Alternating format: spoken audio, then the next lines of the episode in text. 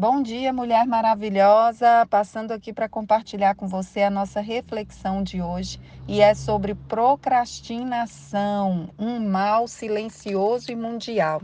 E eu quero refletir com você sobre esse assunto para trazer a você um pouco de leveza e de estratégias para lidar com esse desafio que é vencer a procrastinação.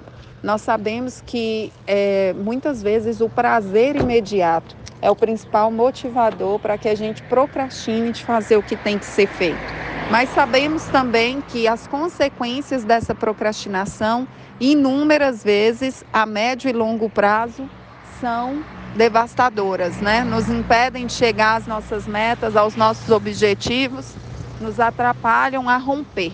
Mas algumas coisas que podem te ajudar a vencer a procrastinação são, por exemplo, desenvolver estratégias para gerir melhor o seu tempo, usar ferramentas que te ajudem, como agenda, lembretes, é, ferramentas que te ajudam também a montar projetos de forma que você consegue visualizar, como uma que se chama Trello, por exemplo, muito usada para essa parte, porque ajuda a visualizar o projeto que você quer desenvolver de uma maneira ampla, né, uma visão panorâmica.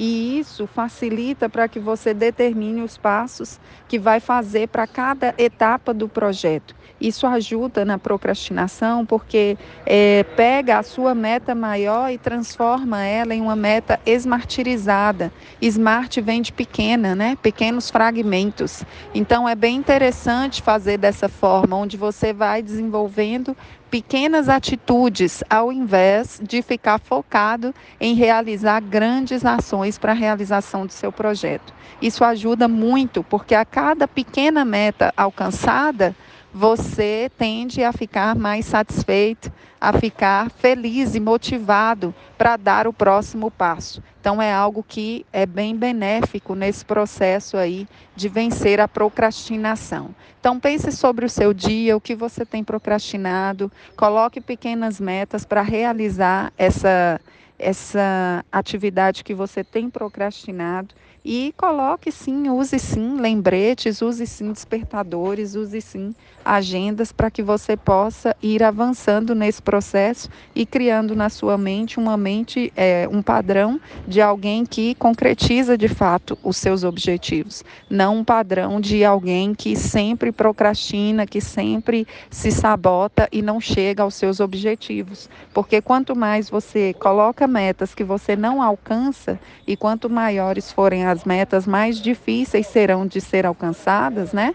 Teoricamente funciona assim é, quanto mais você coloca metas e você não as alcança, não as concretiza, mais você vai reforçando um padrão neurológico de autossabotagem, de não concluir o que começou, de não, de não vencer os obstáculos. Então pense sobre isso, organize melhor o seu dia para que você possa viver aí uma vida abundante a partir das suas próprias atitudes.